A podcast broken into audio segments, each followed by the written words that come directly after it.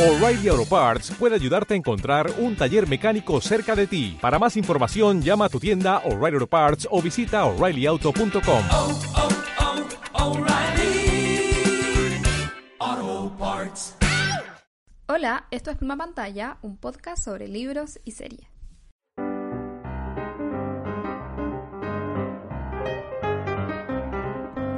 Hola, soy Dani y eh, hoy día quiero hablar de el li- un libro que yo siento que he hablado mucho contigo y que eh, sé que conoce el libro, ya te lo he mencionado, pero igual no sé, no sé si lo he mencionado en este podcast, así que quiero mencionarlo, que es El Tercer Mundo Después del Sol, eh, la compilación Ah. de eh, de cuentos de ciencia ficción latinoamericana eh, que es, es compilado por Rodrigo Bastías y que lo estaba leyendo como bueno este es como el tercer mes francamente. Pero es que son cuentos, está bien. sí son cuentos y además son de ciencia ficción. Y que yo no soy muy yo estoy más bien reacia a la ciencia ficción no me gusta tanto no la disfruto tanto. Em, y aparte me he dado cuenta que me cuesta un poco leer historias cortas, o leer como libros historias cortas, ¿cachai? No tanto la historia en sí, sino como cuando son muchas, siempre llega un punto como la mitad del libro que es como, no, no, ya necesito otra cosa, ¿cachai? No sé por qué me pasa, me he dado cuenta porque tengo muchos libros de historias cortas eh, como a la mitad. Em, y no me gusta, no me gusta, pero aquí estamos. O sea, muy cortito, pero yo siento que em, la las colecciones de historias cortas en general están hechas como para ser leídas así, eh, incluso cuando tienen como un orden especial y todo, obviamente sacando las que son como historias cortas interconectadas de una forma en que crean una Obvio. narrativa. Eh, Mm. Si son, aunque sea como solo tenuemente interconectadas, entonces está bien como leerlas a la distancia. Siento que no hay problema y de hecho hasta se beneficia porque así tienes tiempo de considerar como cada historia como en, en sí misma. Por sí, otro lado, porque si no, como que todo se... se- a mí me, pasa a mí también, que todo como que se junta. Claro. Sobre todo en estas historias temáticas, estas historias cortas temáticas como esta, que son todas de ciencia ficción y son todas Claro, latinoamericanas, como que todo es medio- está medio junto, ¿cachai? Sí, no, definitivamente. Lo único que, claro, pues eso afecta a veces como la percepción del libro en sí, porque a todos nos gusta como terminar libros y, y como que uno siente que ah, he estado con este libro harto tiempo, pero yo creo que entre uno más lo hace, como que más te vas acostumbrando a esta sensación de como está bien que Sí. no lo estoy terminando y lo puedo como entrar y salir. Igual es rico de cierta forma. Sí, es verdad. Además que a mí me pasa, y yo creo que por esto me pasa que me cuesta más leer historias cortas, es que de repente tengo ganas de comenzar cosas, ¿cachai? Como Mm, que ya, tengo sí, ganas entiendo, de eh, entiendo. comenzar una narrativa nueva y de repente no tengo tantas ganas de comenzar narrativa nueva y de leer cosas que ya, de las que yo estoy más como acost- acostumbrada, como más, como cuando estoy en la mitad de un libro, una novela o algo así, ¿cachai? Em, y cuando leo muchas historias cortas, se me dan las ganas de comenzar eh, cosas nuevas, que donde me tengo que in- in- como meter a un universo nuevo, sobre todo, como digo, ciencia Ya, sí. Que es una cosa que me, me cuesta demasiado. Pero, pero lo estoy disfrutando N, eh, estoy muy feliz de haberlo comprado y estoy muy feliz porque lo encontré acá, así como de la nada. Sí. Es una antología, ¿mencionaste eso? Que son distintos Sí, autores. o sea, no, no lo había mencionado. Es una antología eh, y que no tengo el libro acá porque tonta, pero No son importa, varios porque autores. no pueden verlo. Sí, porque quería leer algunos autores. Ah, Eh, quería como abrirlo y, y- y cachar, pero eh, hay varios países, muchos países eh, de Latinoamérica y son eh, cuentos de autores que están escribiendo hoy en día contemporáneos eh, ciencia ficción. Eh, dentro de ellos está en Chile, hay un solo cuento de Chile que es de Baradit, que cabe destacar que Oh, ¿en no me encantó. Sí, no me encantó eh, el- ese cuento, pero es el cuento que abre. Eh, y me gusta Ah. que sea el cuento que abre la antología porque más allá de si me gustó o no, eh, habla de... em, como que habla de la colonización y habla de los españoles y, y, y de eso- y- y como que me gusta porque es como el génesis de Latinoamérica, ¿no? Como el Claro. génesis de esta concepción latinoamericana que tenemos como una mezcla entre los indígenas y eh, la colonización española. Entonces está bacán, eso me gustó y de ahí ya se va más, más, más a las cosas más contemporáneas y también lo que me gusta es que también hay mucha narrativa eh, indígena bacán. narrativa indígena latina. eh, así es que está súper choro. Me, me gustó y creo que llevo como cinco historias y quiero, quiero seguir leyendo, están buenas. Bueno, ¿de cuánto es un libro grande, chiquitito? No, es corto y generalmente las historias no son tan largas. Hay una Ya. historia que tendrá como sus 30 páginas, Guau, pero todas las largo. demás son como son como 10 páginas. Ya, entiendo. eh, algunas menos. Se- es, no, sí, hay como una que es como la gran historia, que yo veo las páginas como wow. Pero, mm, pero en- hay otras que, que son muy cortas y, y por eso hay muchas historias, ¿cachai? No, un libro no es tan largo, entonces hay muchas historias de muchos países, así que me gusta NNN. Qué bacán. Oye, mira, cómo son las cosas, yo igual vengo a hablar de una colección de historias. Uh, Y, Qué bacán. Sí. Y en verdad también de pura chiripa quiero tirar otra más porque me acordé y quiero hablar de ese libro.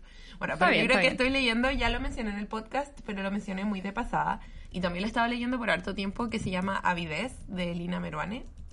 ya, Lo mencioné en nuestro episodio donde reseñamos eh, No sangre en el ojo, el otro, ah, sistema nervioso, de Lina Meruane.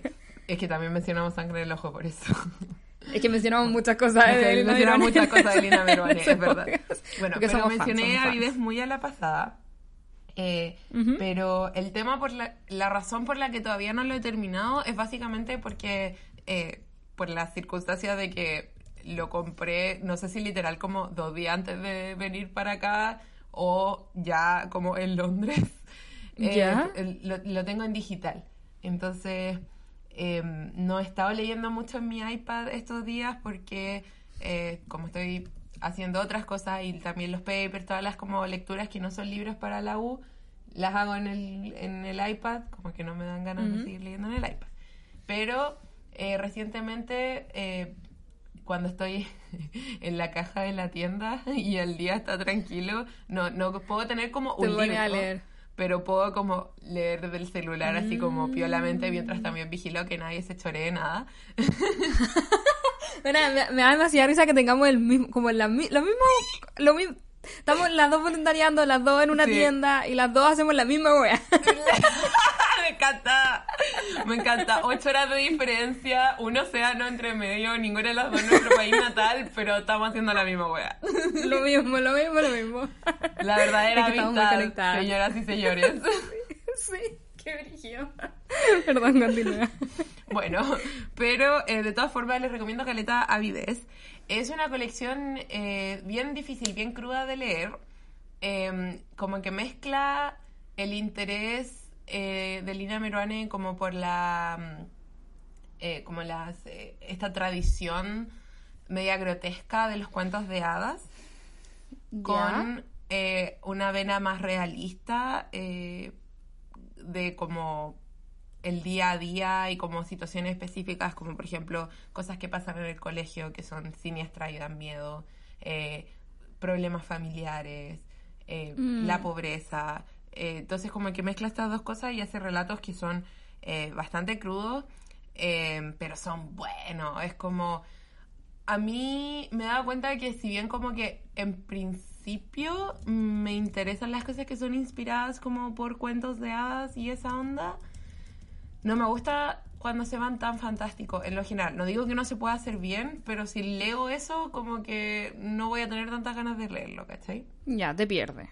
Me pierde. Pero antes de leerlo, porque obviamente si lo leo y es bueno, me va a gustar, pues, pero como todo obvio, obvio. hay que elegir en esta vida, como que me he dado cuenta que tiendo a como a volver a dejar eh, eso en la mesa de, de la biblioteca o la librería, ¿cachai? Mm, entiendo, En entiendo. cambio, en este caso tienden a ser más realistas, pero como con un, un poco como de ese, esas técnicas narrativas como del relato, eh, eh, de cuento de hada, que, que hace que sea un poco siniestro, un poco como entre que sueño y fantasía, eh, pero al mismo tiempo hay hartos relatos que son como bastante eh, como asquerosos, por decir así. Eh, Mm. Hablan de cosas como que, que te dan asco o, o como de la sangre o, o de como el cuerpo, ¿cachai? Que Lina Meruane es mucho del cuerpo. De hecho, bueno, tiene otra novela que se llama Fruta Podrida, que también la mencionamos, que todavía no la he leído. Eh, eh, y eso, y si bien eh, en sus otras novelas no, no toma como tanto em, e- ese camino igual está como ahí. Siento que es un elemento mucho de su narrativa. Y es bacán. Siento Mm. que a ella le sale muy bien.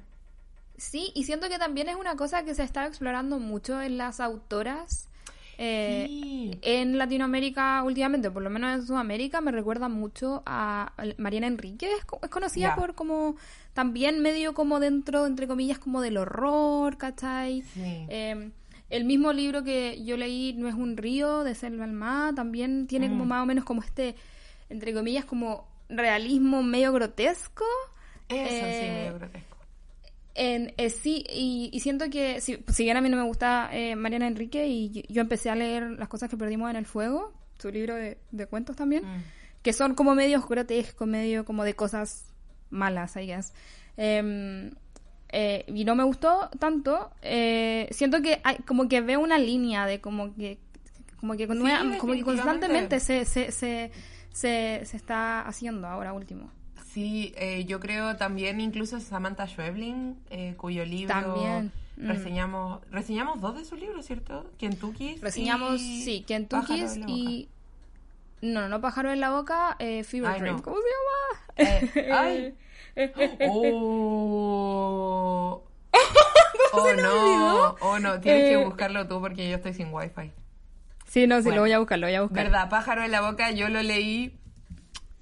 Es una colección de relatos. También, pero también tiene, también tiene esas cosas. Yo creo que tiene que ver mucho con eh, la fascinación que eh, ejerce como o lo, lo- lo liberador que puede ser para una mujer escribir sobre nuestro propio cuerpo eh, de una de la misma forma en que como hasta los mitos escriben sobre los cuentos de las mujeres, ¿cachai? Como los cuerpos de las mujeres. Entonces yo creo Sí, que... eh, entre, entre paréntesis, distancia Sí. de rescate. Distancia de rescate. Ya, exacto. no sé cómo se nos olvidó, está en el capítulo está es uno de los primeros capítulos que, que hicimos de hecho y uno de los primeros capítulos que grabamos en la universidad en un estudio todo. Es verdad. En los tiempos de opulencia. Está en la primera está en la primera temporada y Kentucky lo reseñamos la temporada pasada. Así es. Así bien. que vayan a escuchar esos capítulos. Ahora que están todos en Ay, sí, cómo Pero sí, sigue, sigue con tu análisis. Yo eh, también estoy muy de acuerdo, como que es una cosa, es, como medio empoder- empoderador y siento que es, es una cosa que me gusta que se esté explorando y que sea como un, casi un género, ¿cachai? De como las mujeres explorando como eh, cosas medias grotescas que, que, que pasan como dentro de ellas y que, y que pasan Mm. alrededor de ellas y que no se han explorado, que ellas mismas no lo han explorado siempre, ¿cachai? A lo largo de la historia. Exacto, exactamente.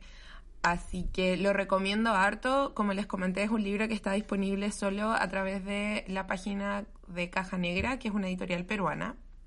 No tengo idea como por qué fue ese el caso, pero es el caso. Y es súper barato, no me acuerdo cuánto cuesta el envío porque obviamente no, no lo podía recibir, pero el libro en sí físico es súper barato y cuesta lo mismo que el ebook.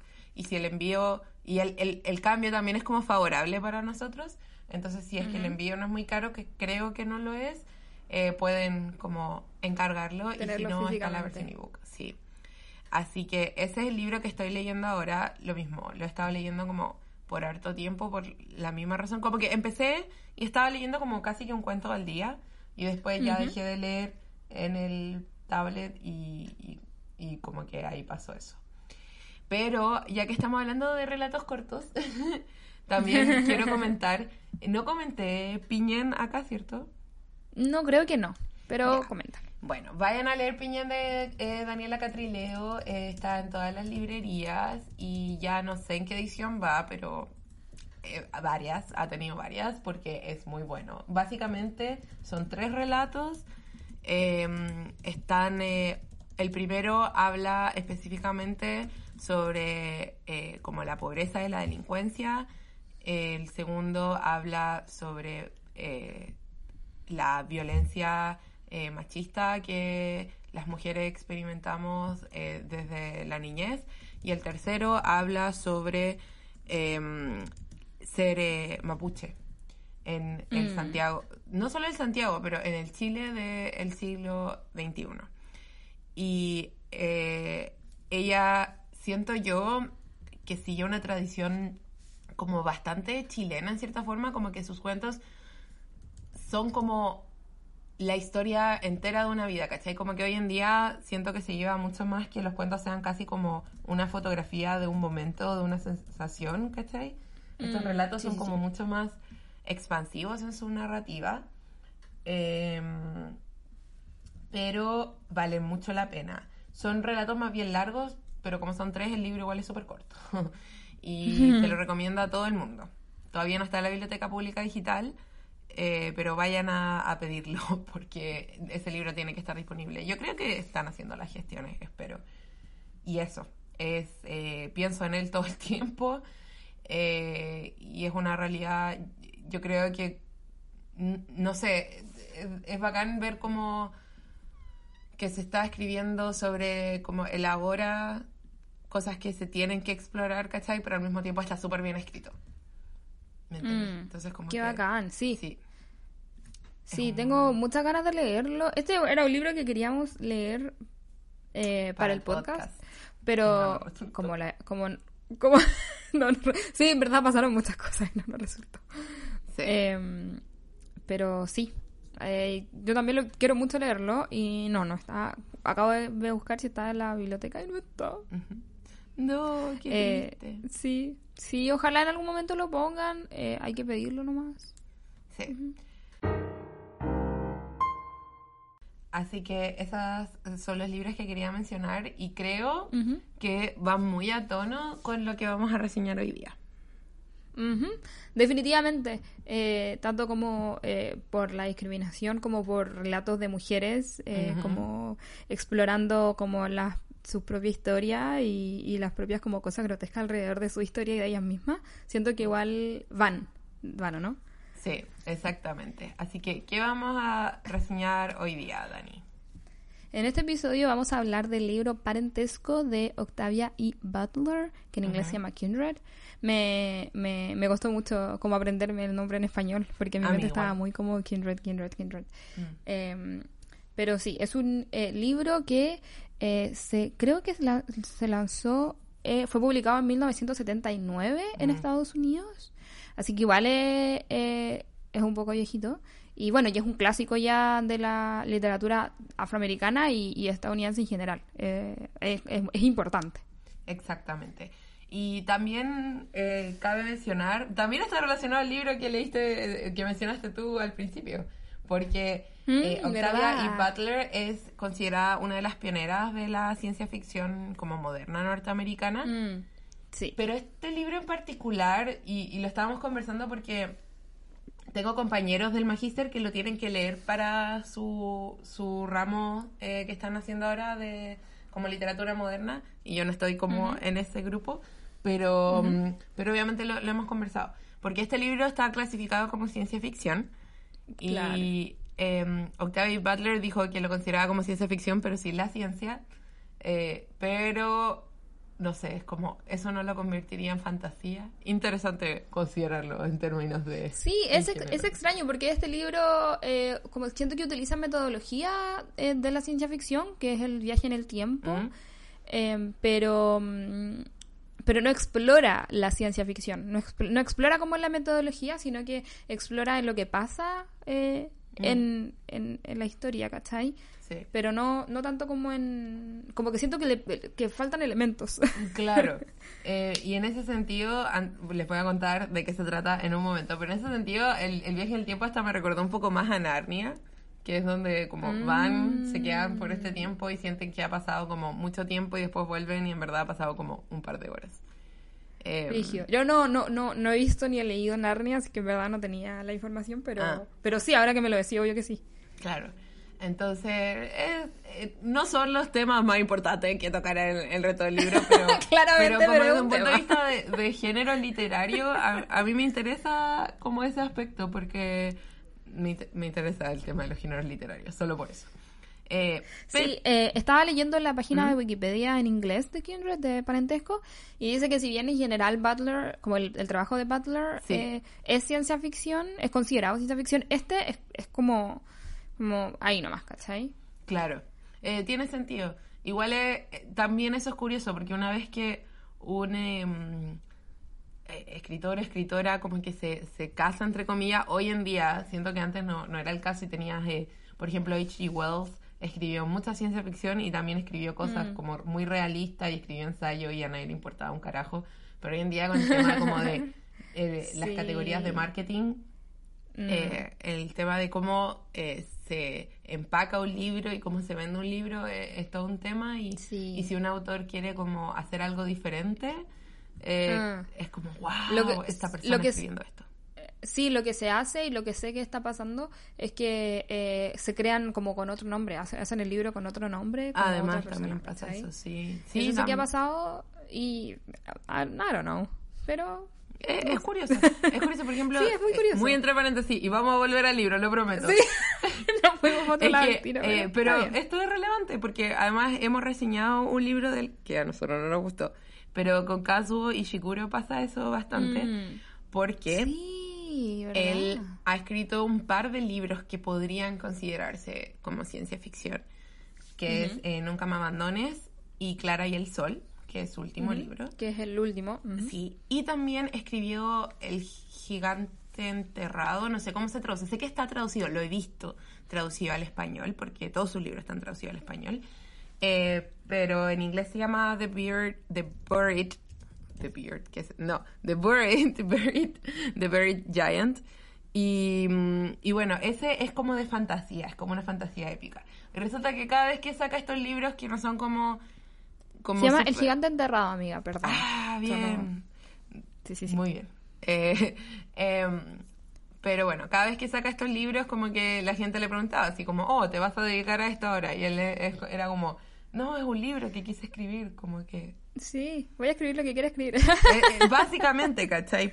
Especialmente como si eh, su libro, mm, bueno, Nunca me abandones, que es de ciencia ficción, pero nadie piensa en él como un libro de ciencia ficción, a pesar de que lo es bajo cualquier definición Sí. como de género de Sí. ciencia ficción. Es que siento que hoy en día se piensa más en los autores, o sea, que ya lo dijiste claramente, pero que se piensa más en los autores y en el género del autor que en el género de cada libro, más allá del autor, ¿cierto? Sí. Entonces, eh, como caso de Ishiguro es una persona que ha ganado premios muy importantes y tiene libros muy buenos, según he escuchado. Eh, es, siempre va a ser literario, ¿cachai? Siempre va a ser como eh, que va a hacer literatura tan importante y tan bacán y tan, ¿cachai? Sí. Eh, y que bueno, no se, no se, no, no- no se liga tanto como a la literatura de género como la ciencia ficción, Mm. ¿cierto? Lo que es ridículo, porque al mismo tiempo Sí. hay eh, escritores de ciencia ficción que eh, cuya prosa es maravillosa, ¿cachai? Como Asimov tiene historias que son maravillosas y que no tienen nada que enviarle como a cualquier escritor como que se vende como, comillas, literario, ¿cachai? Mm, Así que bueno. Sí. Un paréntesis sobre los géneros literarios, un tema que si nos escuchan saben Sí. que nos interesa mucho. Sí, pero, pero siento que también va mucho al caso, porque este libro es- está como entre medio de, de varios géneros, ¿cierto? Sí. Siento que es un libro que es extraño en ese sentido, porque Exacto. habla de cosas muy importantes que son como ultra importantes. eh, eh, siento que habla, que muestra mucho el realismo, como que es un libro Sí. realista, pero al mismo tiempo enmarcado como en, en esta cosa media fantasiosa. Entonces, es un libro que da para mucho, ¿cierto? Pero Cierto. antes de empezar a hablar, ¿de qué se trata, Rox? Exactamente. Bueno, parentesco se trata de. ¿Cómo le lees tú? ¿Dana o Deina? Oh, yo le leía como Dana. Yo también Pero debería como ser Dana. Dana, y después ¿no? dije, oh, pero probablemente sea Pero Deina. En Sí. Claro, pero incluso en, inglés también podría ser como Donna. Pero siento que eso es como, sería como Pero es más como británico British, y, y estos sí, Sí. son gringos, así que Dana. Bueno, Dana va a salir una serie y va, eh, que está en el proceso. Sí. Así Sí, sí, que, como pusimos en los datitos, vayan a seguirnos en arroba pluma pantalla en Instagram y Twitter para que lean esos datitos y los puedan compartir con eh, sus amiguitos y amiguitas. Em, eh, bueno, pero ahí, ahí nos vamos a enterar. Básicamente, Dana es eh, una mujer negra en el siglo XX. ¿Por no en el siglo XXI? Ah, sí, pues, ¿verdad? 69. En los 70. Exacto. Y ella un día se siente mal, se marea y despierta en, en un siglo... Uh, antes de la guerra civil gringa, siglo XVIII. sí, trein- 30 años, tal vez 40 años de la guerra civil, que fue Ah. en 1800. Ah, entonces 60. soy del siglo XIX. Siempre, siempre confundo como con como sumarle un, un siglo a la, a la vida. Sí, eh, Bueno. sí, sí, sí, sí, sí. Pero durante 1800, antes de la guerra civil eh, en Estados Unidos, que eh, de- era eh, la Unión versus los confederados y era sobre muchas cosas, no solo sobre la esclavitud, pero la esclavitud era un tema importante, ¿sí? Busqué en internet y sale que eh, está específicamente eh, situado cuando se devuelve en el tiempo en Maryland por 1815. Excelente. Entonces, eh, al principio no cacha qué está pasando, pero después se da cuenta de que está ahí para proteger a Rufus, que es un pariente de, ella, quiero decir, su bisabuelo.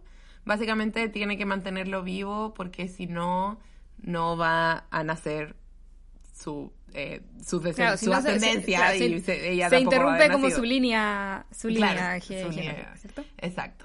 Y obviamente en ese momento. eh, ah, bueno, y Rufus, eso es importante, es blanco y no solo es blanco, sino que es hijo del dueño de la plantación eh, donde trabajó como su bisabuela, era una, una esclava, y ella se da cuenta rápidamente que es esa niña que se va a transformar en su, digamos, bisabuela y este eh, futuro dueño de plantación va a ser su bisabuelo. Eh, entonces, ella, creo que es importante decir también que ella eh, viaja de vuelta en varias ocasiones, viaja cuando su propia vida está en peligro. Entonces, em, Claro, viaja de vuelta a... de vuelta a al presente. 1970 y tantos. Y ella ya está eh, casada con un hombre blanco, que además, que es Kevin, que además eh, puede viajar con ella en ciertas instancias también. Sí. Bien, yo creo que de estamos... eso se trata. Eh, de, to- de Sí. sus múltiples viajes y de las cosas que ella tiene que soportar. Así Sí, cabe destacar que- también ¿Mm? que viaja eh, a lo largo de la vida de todas estas personas. Como que primero lo conoce, primero conoce a Rufus cuando es pequeño, después Sí. cuando es un poco más grande, y después unos años más adelante, después así. Sí. Sí, bueno, de hecho también quería comentar eso, pero eh, primero hablemos como de nuestras eh, impresiones generales del libro. ¿Qué te pareció mm, este libro, Dani? Sí, yo siento que eventualmente me terminó gustando el libro eh, por eh, el fondo Mm. y por porque veía lo que estaba haciendo y me gustaba, ¿cachai? Mm. Siento que hay muchas cosas que, que, que le quiero poner como estrellitas porque em, a la historia siento que la historia tiene mucha dignidad considerando que está hablando de esclavos negros y que es súper difícil hacer eso, Mm. eh, que en el pasado no siempre se ha hecho. Y aparte eh, muestra mucho de cómo Mm. las diferentes vidas que tenían. Eh, entonces siento que en eso eso me gustó mucho, pero siento que eh, no me encantó tanto como estaba escrito y Oh, no me sí. gustó tanto la estructura. Eh, siento que algunos diálogos eran cringe. Eh, Sí. Entonces me costaba mucho leerlo, pero siento que al final, cuando ya lo terminé de leer, fue como que bueno que lo leí, me gustó, y porque siento que no, yo no hubiera tomado como este libro como mm, porque, que- porque quisiera, ¿cachai? Eh, y siento que si no lo hubiera leído para el podcast, no sé si lo hubiera terminado, Mm. eh, pero me gustó haberlo terminado, ¿cachai? No sé si me, me entiendes. Sí, sí te entiendo. Yo, a mí me gustó el final, me gustó... Siento que además simplemente la prosa se pone mejor, en, en cierta Mm. forma. Eh, quizá porque no hay tanto que explicar, entonces no, no está Puede como, ser. como ese peso en los diálogos, porque objetivamente creo que el principio sobre todo es simplemente mala prosa. Así como que si yo fuera un editor... Eh, una editora, en verdad, no sé por qué hay un editor. La- las mujeres podemos ser editoras. Bueno, si yo fuera la editora, tomaría el libro y le diría como, esto no es necesario. Y tengo un ejemplo en particular, que hasta se lo comenté a mi amigo, eh, porque eh, estábamos los dos leyendo el libro y yo le decía, es que hay cosas que como que me dan de los nervios y a mucha gente le gustó mucho más que a mí. eh, por los temas que trata y porque es un libro entretenido. Yo siento que también Sí, como que sí, necesitamos también. como esa eh, dinámica si estamos leyendo como cosas tan densas, etcétera, eh, cuando estamos Es. Entonces yo dije, yo creo que a mucha gente le va a gustar porque va, va a tener como ese, ese factor de como querer saber qué pasa y como que las, em, las stakes están tan altas, ¿cachai? Pero, Sí, es verdad. bueno, este es el ejemplo que ya a mí fue como, ah, eh, está am, Rufus, creo, ya era adulto. Y ella, o, o el papá de Rufus, parece. Pero el punto es que había como una confrontación. Y ella lo estaba recién conociendo. Y él es- estaba explicando así como eh, que pri- primero lo miró a los ojos, porque eso es lo que uno hace con las personas. Después eh, se dio cuenta de que eh, recordó que estaba en este lugar y que se suponía que era una esclava, así que bajó la vista, porque se supone que los esclavos no miran a los ojos a su dueño. Y es como, pero porque no es, no es necesario Sí. todo, como, como toda esa explicación, porque se entiende que si tú dices, lo estaba mirando a los ojos, después recordé dónde estaba, así que bajé la vista, se entiende, se entiende por qué bajaste la vista, como que Sí, este- y se, entiende el, el eh, como la, la dinámica de poder, se entiende que tú estás en desventaja, como que sí. No, nada, me pasó 100% lo mismo todo el rato.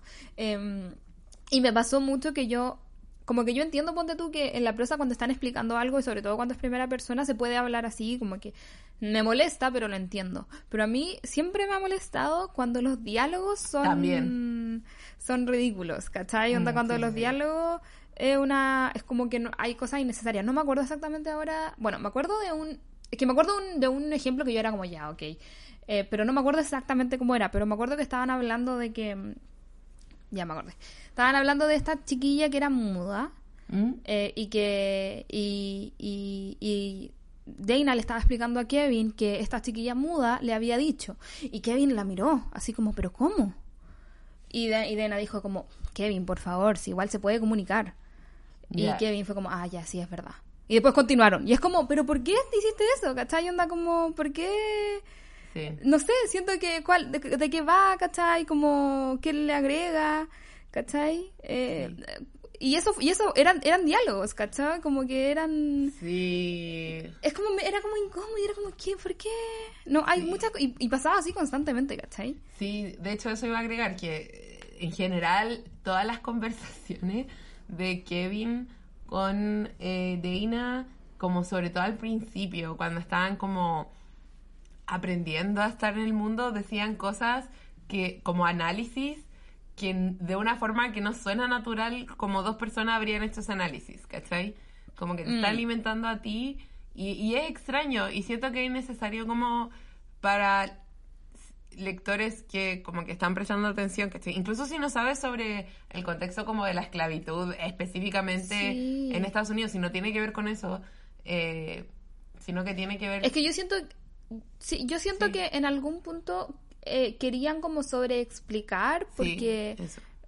como que yo siento que querían simplificar para que no quedara ningún cabo suelto y como que de verdad la gente supiera todo. Pero mm, pero siento que ahí se caen, pues, ¿cachai? Porque Sí. no hay cosas que necesitan como que una persona analice, ¿cachai? Porque si no, no es simplemente bueno. Exacto, exacto. Eh, así que estoy muy de acuerdo. Por el contrario, sí pienso que a la gente que quiere como em, pensar en estas cosas y quiere experimentar la narrativa, pero al mismo tiempo quizá como que quieran una lectura más fácil de entender, ¿cachai? No, no siento que Mm. sea una lectura que en términos de prosa sea desafiante, como de la misma forma que, por ejemplo, el último libro que reseñamos, que es Sistema Nervioso, lo es, ¿cachai? Sí, 100%. Me recordó mucho a Brooklyn cuando Oh. hablábamos de la narrativa porque era como un... tu cara Perdone larga, sí, derrotada. ese sufrimiento. Sí, me recordó a Brooklyn y siento Vayan a escuchar Brooklyn, este capítulo, por eh, favor. La historia era mucho menos interesante, siento yo. Sí, Entonces, por eso siento que costó más, pero, pero me recordó la narrativa mucho a Brooklyn, como Mm. a ese, ese tipo de como, bueno, y primero me paré y después caminé y después fui a la puerta, después abrí la puerta y después salí, como eso, ¿cachai? Sí. Em, que, que siento que no, no, no. No. Como duele, no. Sí, que bueno, que es una, que es una manera, de- como una narrativa más simple, que funciona si es que no quieres nada como muy eh, challenging, como tú dijiste, pero pero sí, siento que no, no, no, no a nosotros no, no nos gusta tanto eso, entonces es, es complicado. Exacto. Eh, lo que sí diré es que estoy emocionada por ver eh, cómo va a ser la historia en un medio audiovisual, porque creo que va a funcionar Mm. mucho. Yo creo que deberíamos reseñarla, si es que no es muy larga, porque mm, Mm. ahí la podemos como comentar y comparar y siento que todas esas cosas que están sobreexplicadas eh, en, en la prosa se van a eliminar, pues naturalmente, porque el mismo, el Claro, mismo por el tema de como la, esa mirada o como la... Bueno, los diálogos eh, 50-50, ojalá que tengan buenos guionistas, pero, pero por ejemplo el tema de la narración y la mirada en particular, por ejemplo, eso lo puedes capturar con eh, una cámara, ¿cachai? Al tiro, unas buenas tomas Sí, y, obvio. y construir esta tensión. Así Sí, que... 100% de acuerdo. Yo me- también me- estaba muy emocionada por, por ver la serie, así que ojalá salga pronto. Y, y bueno, de cualquier ma- manera igual la vamos a, a discutir acá. Sí, y bueno, hay muchos temas importantes que tocar, eh, muchos que están muy bien tocados y, y obviamente quiero llegar a eso, pero antes de eso quiero tocar un tema que me pareció súper curioso y que creo que igual refleja como la mentalidad de ese tiempo y yo no creo que hubiese sido de la misma forma. Bueno, una de las cosas que me gustó mucho del libro fue que... em, no, no es como, no es ni, es crudo, pero no es ni melodramático y tampoco intenta como em, suavizar las cosas. Eh, Sino que es Mm. Sí. bastante... ¿Mm? A eso me refería cuando, que yo también estoy de acuerdo, cuando decía que lo trata como con dignidad, ¿cachai? Claro, Porque eso. lo trata como, como, vi- como que lo, lo trata con respeto, ¿cachai? Sin dejar cosas afuera, pero tampoco sin, sin romantizar nada y, y sin eh, como sobreexplotar, ¿cachai? La, la violencia de esa onda, de esa, de esa época. perdón. Exacto. Pero a raíz de eso, me llamó mucho la atención eh, en una de las ocasiones donde ella viaja con Kevin. Y obviamente, eh, Kevin, a todo esto, eh, Rufus, a Rufus le cuentan de este tema. Y a pesar de que Rufus al tiro al principio no lo, no lo em, no les cree, obviamente, después no le queda de otra, básicamente.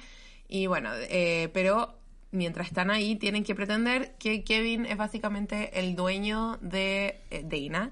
Y eh, bueno, una de las ideas con las que se eh, trata este tema es como simplemente como el concepto como horrible de que un ser humano pueda ser dueño de otro ser humano. Claro. Hoy en día ni siquiera se considera que los padres son dueños de sus hijos cuando chicos, o sea, es como algo... Es verdad. eh, Onda, así ha cambiado como la concepción. eh, exacto, por lo menos en la mayoría de, de las naciones. Em, pero bueno, eh, acá lo que pasa es que eh, Deina quiere como trabajar, quiere, no es que quiera ser esclava, no es eso, pero está como en la idea de como que ella en la plantación, porque Kevin como que trata de decirle que ya que como que está pretendiendo ser su esclava, él puede como usar su influencia para que ella no trabaje, no haga nada y esté con él. Claro. Y que se encargue como de él. Y que se en encargue ese- como de caso. exacto, muy entre comillas. Eh, pero ella eh, quiere como hacerse su propio lugar como en la plantación y quiere como em, surgir, muy entre comillas, pero usa como lenguaje así, eh, como poder, como valérselas por sí misma, por si después Kevin no vuelve con ella y tampoco quiere como que el resto la odie. Eh, pero lo encontré súper interesante como una valorización del trabajo, ¿cachai? Aunque sea como el trabajo de esclavitud, es como, no, es que yo no quiero como ser una carga y tengo que eh, como acarrear mi propio peso y, y trabajar. Y lo encontré súper interesante eh, porque no es tampoco la opción de ser mártir de no, es lo que mi raza sintió y por eso tengo que ser esclava. No, sino que es más como una forma súper pragmática de verlo y también como una valorización del trabajo como lo que hace que Dana sea como esta persona admirable, ¿cachai? Y, y como ingeniosa. Y no sé, lo encontré súper curioso. Fue como, "Ah". Como que demuestra esa noción muy americana, ¿cachai? De, Sí, de que trabajo. como yo, claro, valgo porque trabajo y Mm. porque porque soy como productiva, ¿cachai? Sí, sabéis que no lo había pensado, pero pero es verdad, es una es una concepción súper estadounidense es- en ese sentido eh, y y bueno, ya sabemos que de ahí viene. No lo había, no lo había, o sea, como que no me había dado cuenta, ¿cachai? Como que entendía el valor de lo que estaba haciendo, pero no lo, Mm. no lo, no le había dado la vuelta. Exacto. Entonces, obviamente, al mismo tiempo es como un, eh, un em, una- recurso narrativo que le permite como conocer a los otros esclavos, conocer la vida en la plantación. Obvio. Pero no es como que haya estado obligada. Siento que el, el escribirlo, de que haya sido su propia opción, está hecho como para demostrar su agencia y que esa agencia ocurra a través del trabajo y, y especialmente como un trabajo tan duro, como que me llamó mucho la atención y nada, lo encontré fascinante porque estoy segura que es un tema que obviamente no se habla mucho porque hay otros temas más Claro. importantes, más urgentes, más, más en el corazón de la novela, y lo entiendo, y vamos a llegar a esos temas, pero como que yo necesitaba comentarlo porque me llamó muchísimo la atención. Muchas gracias. no más preguntas, su Gracias por señor. venir a mi charla. sí, no, es verdad, es verdad. Yo no lo había pensado, pero sí lo vi más como un, como un, em, se me olvidó, como un transporte ¿Como para medio? llegar a, ah, ¿Un medio? perdón, un medio, claro, para llegar a, a, a, a que Dana eh, sea parte como de todas las maneras de ser esclava de, que existían en esa época, ¿cierto? Porque eso es una cosa que, que sí muestra el libro y que yo lo valoro y me gustó mucho, es que, porque yo al principio decía ya, pero ser una esclava dentro de la casa es muy diferente a ser una esclava Sí. eh, fuera de la casa. Y eso se sabe. eh, lo hemos visto, lo vimos muchas veces con las teleseries brasileñas, que te juro que lo pienso y me horrorizó como de pensar que cuando era chica eso era, era una, un estándar. Porque es brigio, yo me acordaba todo el tiempo de la esclavizadora y yo decía, weón, onda, eh, por Dios. Como, Esa como era una esclava que era blanca, ¿cierto? Como que tenía... Sí. Porque hoy qué, qué terrible que una teleserie brasilera tenga como personas negras de protagonista, ¿no? Bueno, palo yo, brigio. Bueno, eh, bueno, es que la otra vez también me acordé que eh, la chica da Silva había sido como toda una revolución porque tenían protagonistas negros en Brasil y era como, weón, la, la chica da Silva fue como ayer. No, pero es, es verdad, no sé, brígido, porque Brasil es un país extremadamente segregado. Es, es muy increíble pensando que la mayoría de la gente en Brasil es negra, pero no sé, de repente te paseas como por áreas turísticas y es pura gente blanca, portugueses, o sea, brasileros y pura gente blanca. Hablando portugués, sí, es impresionante. Bueno, y cuando uno y, y cuando uno ve las teleseries brasileñas, yo era muy de También. ver teleseries brasileñas, una persona negra en toda la teleserie, y era como la persona negra, ¿cachai? Y generalmente era como cómica. Sí, Bueno, es un Horrible, tema que pasa en Latinoamérica en general, como que siento que Sí, si una persona viera solo teleseries chilenas, como que también sería como eh, la gente de acá es blanca. sí, sí, sí, 100%, 100%. Oh, ya, bueno. Em, volviendo al tema Volviendo, de este sí, a parentesco. Sí. Em, claro. Y una cosa que valoré era que eventualmente se mostraran las diferentes como eh, diferentes destinos que podían tener las personas negras siendo esclavas dentro de una casa. Y, y, y bueno, eso me gustó mucho. Me gustó mucho cuando... Me gustó en el sentido de que lo valoré, ¿no? Como que hoy me encantó ver esto, pero... No. Eh, y de hecho, en par- muy en particular, cuando estaba trabajando en la plantación, fue muy duro, porque yo decía como, como eso es, es generalmente como lo más duro, ¿cachai? Sí, sí, definitivamente. Eh, es un libro que en ese sentido eh, balancea muy bien el como mostrar la violencia y no usarla como explotativamente. Y yo creo que, bueno, es obviamente la solidaridad que tiene eh, Octavia y Butler y, y como la altura de miras que, tiene, que tenía. Entonces, eh, Mm, como le permitió hacer eso. Y lo otro también que es súper interesante, obviamente, es el tema de género de eh, el libro, porque obviamente eh, ella es mujer y se habla mucho de, las, de lo que es ser como una esclava. eh, con el Sí. tema de las violaciones, con el tema de que qué pasa si como los, patón, los patrones se enamoran de ti, o ni siquiera se enamoran, como que se empotan contigo, ¿cachai? Y está ese tema. sí. eh, las ¿Qué pasa con los manipulaciones sufre, hijos? ¿Qué pasa con los hijos? También qué pasa, por ejemplo, no solo como esclava, sino también la mamá, la, la comparación entre el papá de Rufus y la mamá de Rufus y, y qué Mm. pasa con eso. eh, la, la forma de que los hijos de las mujeres eh, de las esclavas también son usados como eh, como ah, como ficha de, de, de como de, de manipulación, ¿cachai? Mm. Eh, eh, esta idea de cómo separar las familias. Eh, eso está todo súper presente y nuevamente es sumamente interesante porque también al principio eh, todo el mundo le dice a Dana por qué está vestida como hombre y en cierto momento ella elige eh, hacerse pasar como por un muchacho en vez de eh, que igual va a ser un esclavo, ¿no es cierto? Pero, pero en vez de ser eh, como presentarse como mujer simplemente porque encuentra que se le va a hacer más fácil. Entonces igual Eso, es más fácil. Sí, es súper interesante porque eh, siento que en particular, eh, con, o sea, en general, con todas las, como la, las desgracias que le pasan a un pueblo, eh, el tema de la mujer siempre queda un poco más como a segundo plano, ¿cachai? Y el tema de las violaciones y el tema de la experiencia femenina siempre queda como, a, eh, como muy por debajo de como el tema general, ¿cachai? Mm. Eh, me acuerdo mucho, y, y, y nada que ver, pero en, en ese sentido siempre me voy a acordar de, de cuando eh, estaba empezando la pandemia y en Chile enviaron cajas y no venían como tampones y no venían Sí. eh, toallitas. Y es como, ya, ¿y qué hacen las mujeres, cachai? Onda, porque no es considerado como básico, cachai? No es considerado como una necesidad básica porque no la viven todas las personas Solo la pero sí la mitad vive la, mitad, población. ¿cachai? Y son cosas como muy básicas. Entonces, siento que como que ese es el nivel y como que ahí se nota como el- el- la diferencia como entre eh, como la experiencia femenina con la experiencia como general, ¿cachai?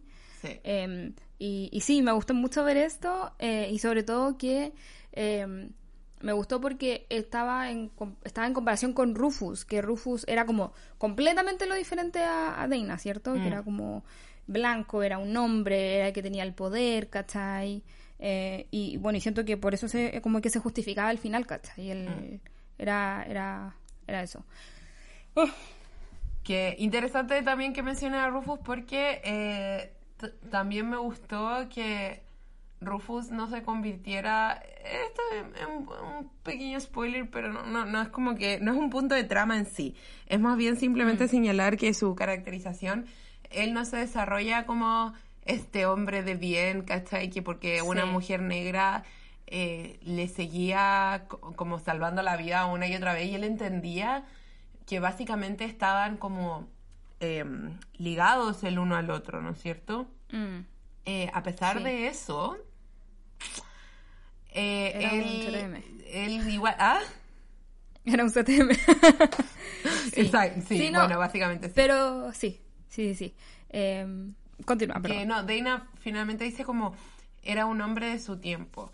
Y eh, si bien eso como e- ella no lo excusaba como de la responsabilidad individual que él tenía, como que ella trataba siempre de ser como una influencia positiva eh, en su vida eh, y, y- y trata como de hacerle liberar a algunos esclavos, eh, incluyendo a, a sus propios hijos. Ya sabemos que obviamente que va a tener hijos que son negros porque así nació la protagonista, así que eso no, no es un spoiler tampoco.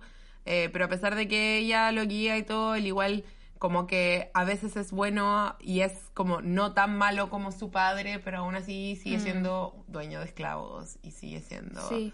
un CTM, como dijiste Siento, tú. siento que es súper importante y que de hecho es un tema que es muy contemporáneo y es muy de la hora, que es esta cosa de el razonamiento, ¿cachai? Mm. Como de, de hay cosas que son naturales y que nosotros, para nosotros son naturales porque vivimos en esta época, ¿cachai? No me refiero como al tener esclavos, me refiero a como ponte tú que Rufus de repente no entendía qué era lo mal que estaba haciendo. Sí, sí. Porque hay cosas que son naturales y que se, son esperadas y que no siempre el razonamiento va como A más B es C, ¿cachai? Sí. Porque A más, B, A más B es C, porque en, en este contexto es natural, ¿cachai? Pero en otros contextos eh, A más B es C dentro de su contexto, pero hay otras muchas más cositas, ¿cachai? Como ponte tú el mismo tema de, eh, de decirle como de N-word, ¿cachai? Ah, uh, Eh, verdad, verdad, verdad, sí, sí, sí. ¿Cachai? Como que no podía parar, pero es que sí se decía, ¿cachai? Como que no entendía por qué no, si tú eres Pero así. él era un ¿cachai? descriptor nomás, ¿cachai? Como una realidad. Claro, ¿Cachai? Y, y mu- muchas cosas, ¿cachai? Como yo, yo creo que al final igual, obviamente Rufus se, se empieza a dar cuenta como de las cosas medias destructivas porque, porque Dana, eh, o sea, em- empieza a darse cuenta que las cosas que está haciendo son para dañar a Dana de alguna manera, ¿cachai? Claro. Al final, más al final del libro, pero yo siento que a lo largo del libro, si bien no es inocente y, y, y- y siento que me- es, es más bien como un- para describirte como el horror que era vivir en esa época, porque la desigualdad era tan grande que habían cosas que ni siquiera eran consideradas malas, ¿cachai? Solo eran consideradas, ¿cachai? Exacto. Eh, y, y, y siento que eso es súper interesante porque se puede traducir justamente a ahora, ¿cachai? Cuando la gente, sobre todo aquí en Estados Unidos, de diferentes eh, razas y etnias empiezan a conversar, no se pueden entender, ¿cachai? Y a mí me han pasado que me han dicho comentarios un poco racistas eh, y que son muy como comentarios nomás, ¿cachai? Mm. Y es como, it is what it is. Onda, a mí una vez me, me dijeron, cuando estaba trabajando, la, mi jefa me dijo como, eh, es bacán que tú hables con acento como, la, como en español, porque la gente que viene a robar y si tú estás encima de ellos no te van a, no se van a fijar en ti, ¿cachai? Y me lo dijeron así, en mi cara. ¿Cómo y no yo se van a como- fijar en ti? Porque... porque eres como la de, de service, ¿cachai? Eres como... Eres Oh, como, wow. ¿cachai? Bueno, y me lo dijeron en mi cara. Y, y yo así como... Como que bueno que te tengo a ti, ¿cachai? Es como así. Y es como... Como, que siento que... era, era como algo bueno en su, en su cabeza, lo pensó y, y salió de su boca y para ella la estaba haciendo así. claro. Y, y a mí me pasó eso y yo dije como, wow, igual, ¿cachai? Es como, son como contextos muy diferentes y, y de repente por eso hay que explicar tanto las cosas y por eso es tan frustrante, eh, eh, ¿cachai? Mm, Porque como, ¿cómo no entiendes que esto está mal, ¿cachai? mm. A eso me refiero. No, sí. Y por eso siento que, que fue súper, que era era súper buena. Esa parte del libro me gustó mucho. Sí. Eh, creo que en general, ah, y eso era otra cosa que me gustó del libro, es que yo no sabía como que el tiempo avanzaba tanto antes de entrar al libro y siento que Mm. en general me gustó el ritmo, me gustó esa idea y que también se eh, comenta eh, que se juega con, el, con las ideas del tiempo. Eh, obviamente pasó mucho tiempo que estuvieron en esta plantación. En una parte Kevin y Dana se separan y, y después se juntan de nuevo. No se separan emocionalmente, sino se separan para... yo sé que tú sabes. Como en las líneas de tiempo. escuchando, Claro, en las líneas de tiempo. En las líneas del tiempo. Eh, y después vuelven y al final que han pasado como unos cuantos días en, em, en eh, como el el presente eh, y esta idea de que igual les ha- eh, ellos han cambiado Eh, Mm. ellos han cambiado y como el efecto que estas cosas tienen y el ritmo en sí me gustó mucho como que siento que se sentía natural como que no, no se me hizo ni lento ni tampoco muy rápido. O sea, por la escritura sí, ¿cachai? Como, como la prosa. Pero en sí, como el ritmo me pareció bueno, me pareció interesante y, y que como que servía para subrayar los temas que estamos comentando. Mm. Sí, sí, a mí también eh, me gustó y lo encontré entretenido, eh, sobre todo el final. El final Sí. siento que fue muy dramático, y pero justificado, como Mm. que eh, me gustó como de build up hasta el final. Sí, a mí ¿Cierto? igual.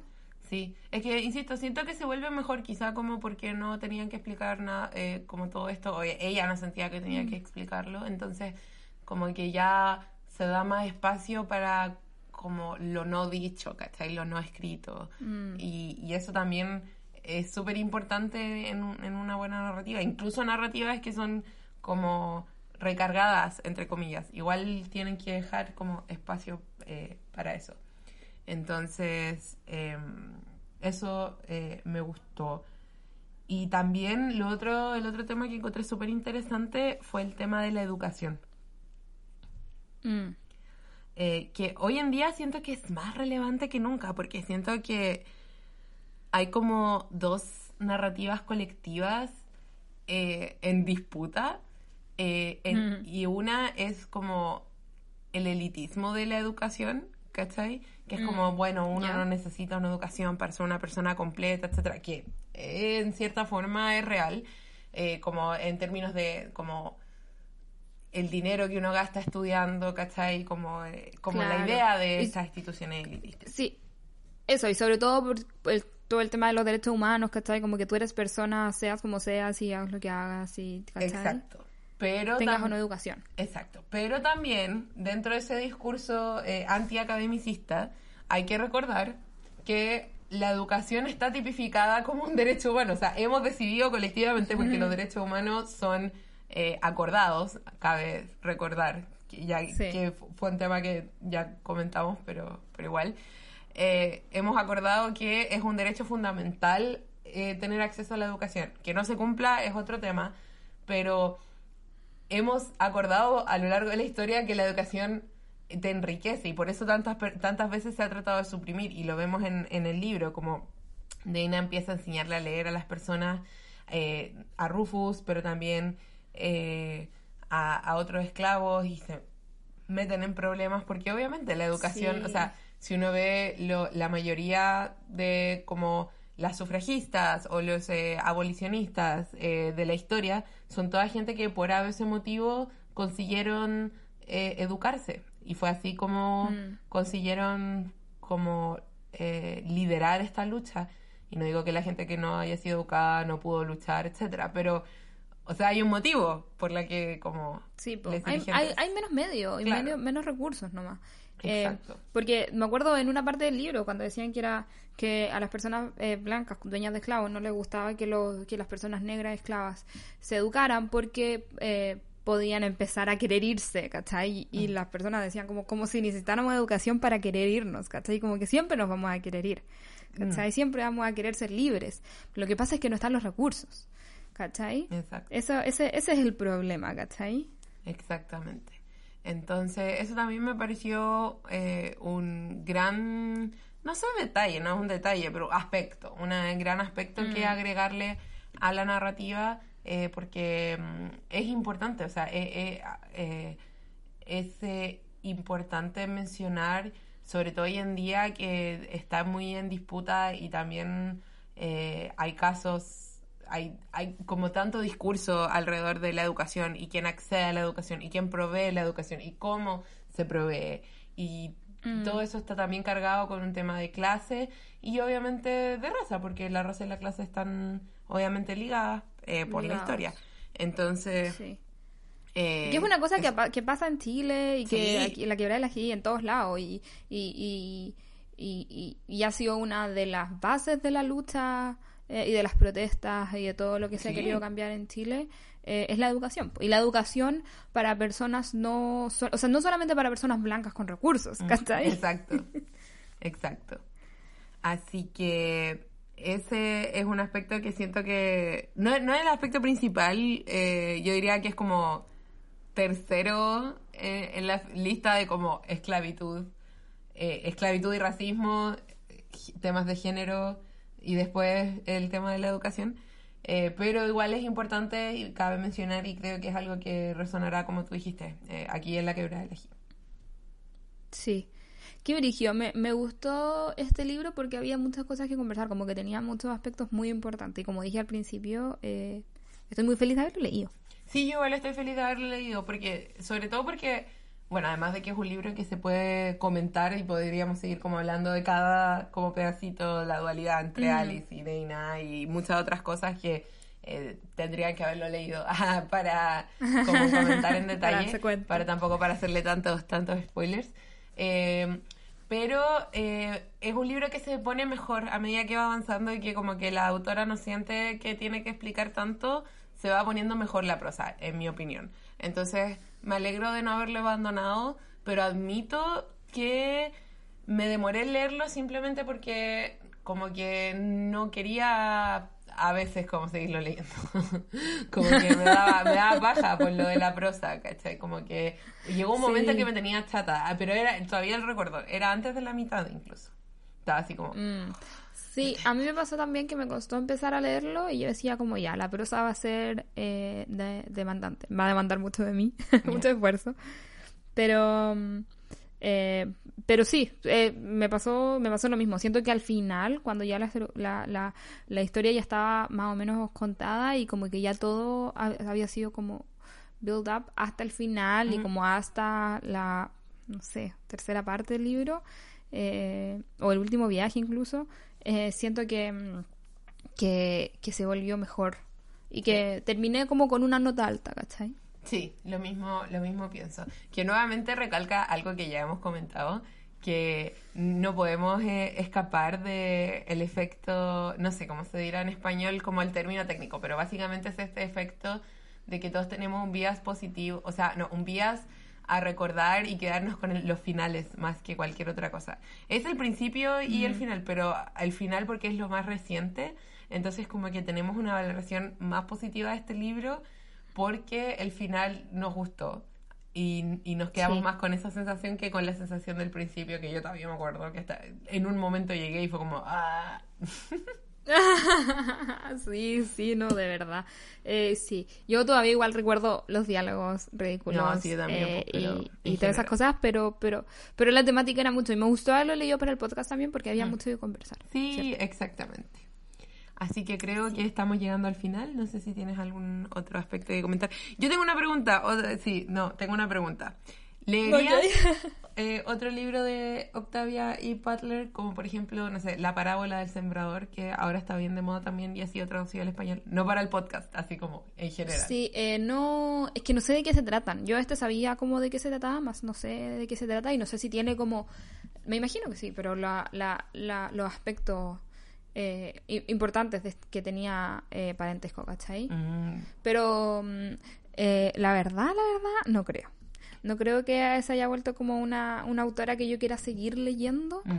Eh, tal vez si es que viene de alguna recomendación, Mm. ¿cachai? algún libro, eh, y si tal vez me dicen como, bueno, en verdad la temática de este libro está muy importante, puede ser.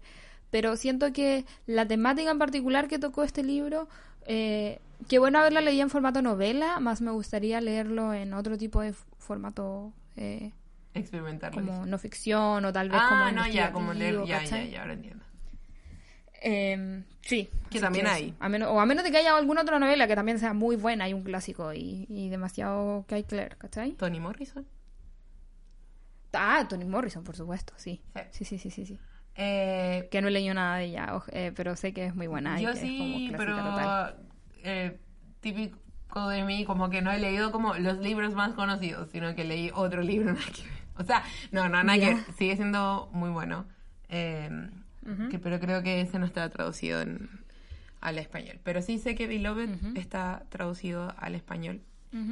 Eh, sí. Y bueno, eso también leía. Maya, Maya Angelou, también muy recomendada de la misma onda. Sí, pero Maya Angelou, bueno, no, también escribía novelas, pero su trabajo como más conocido son sus Son sus autobiografías. memorias. Mm. Mm.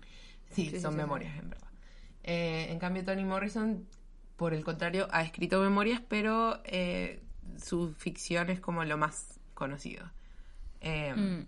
Bueno, pero sí, yo tampoco en verdad tengo ganas de seguir leyendo a Octavia Butler porque eh, a mí siento que me gusta más la ciencia ficción que a ti, pero a mí me gusta la ciencia ficción por sobre todo como por la ciencia y si bien siento que se pueden explorar otros temas, a mí me gusta como explorar los temas de la tecnología y los problemas como de la humanidad a través de la tecnología específicamente y de la ciencia con la ciencia ficción, ¿cachai? Como que esa es mi, mi mayor demanda y siento que estos temas, si bien son importantes, eh, como que los prefiero en otro formato y además eh, hay tantas autoras y autores que leer que si no me gusta mucho la prosa, en verdad, o, o ni siquiera si me gusta, si no me intriga como lo suficiente, ¿cachai? No, no me dan ganas de seguir. Entonces, creo que no es para mí, pero si ustedes creen que hay algo que deberíamos leer, siéntanse libres de recomendárnoslo. Y sí debo decir que es un libro que recomendaría harto, porque siento que a harta gente le va a gustar más que a nosotras, ¿me entiendes?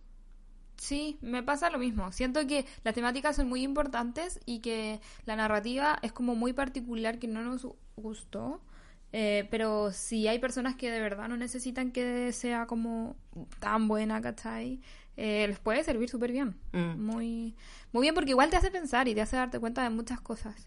Y a propósito de eso, mientras estaba leyendo el libro me acabo de acordar que yo decía, me gustaría mucho leer algo así, pero tal vez eh, con algo más como eh, como introspectivo, ¿cachai? Mm. Menos como de la historia y más de cómo uno se siente. Mm, ¿Cachai? Eh, me, gustaría, me gustaría mucho leer y yo creo que lo valoraría más que, que esto. Me, me, me, me gustó leerlo y me gustó cómo aprender junto con ello y, y cómo analizar cosas.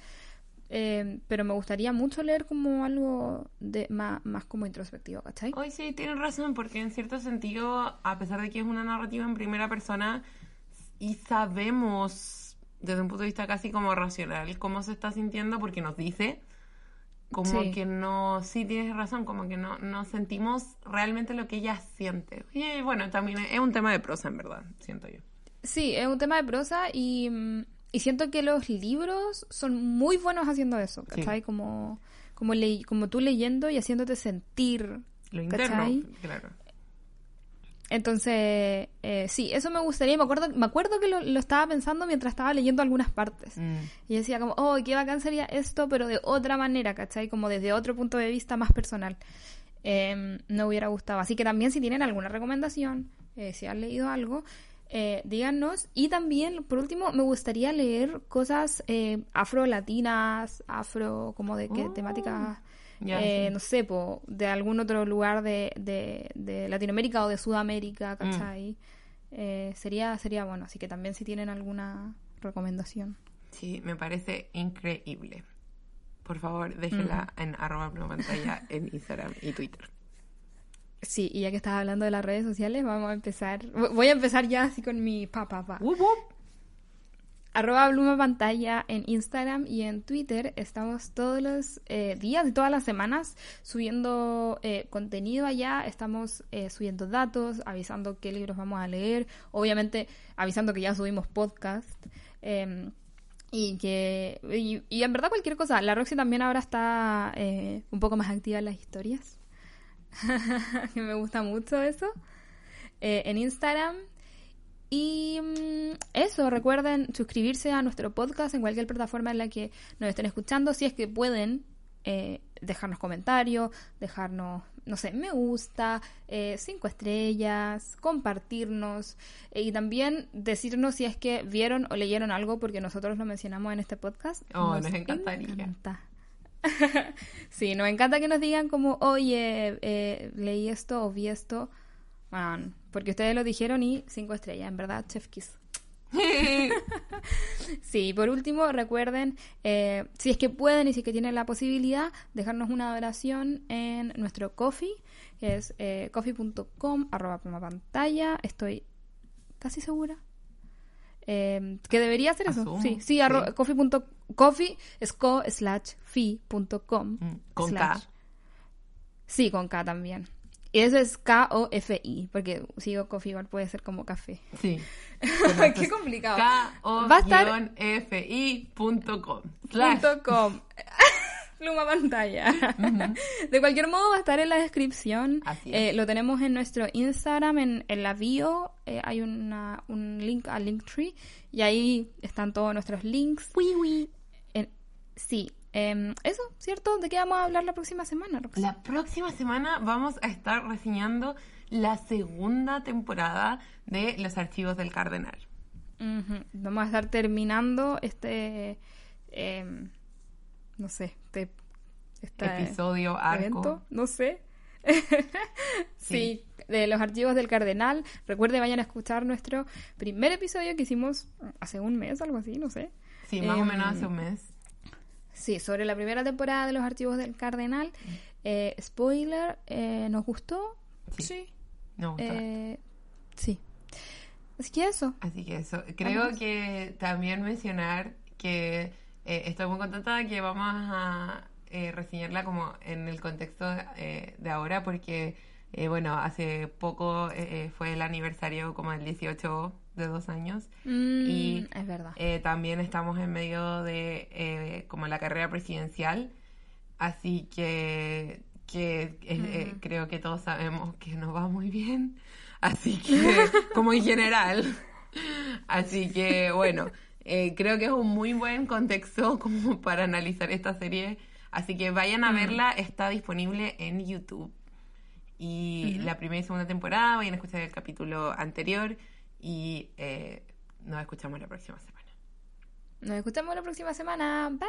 Bye.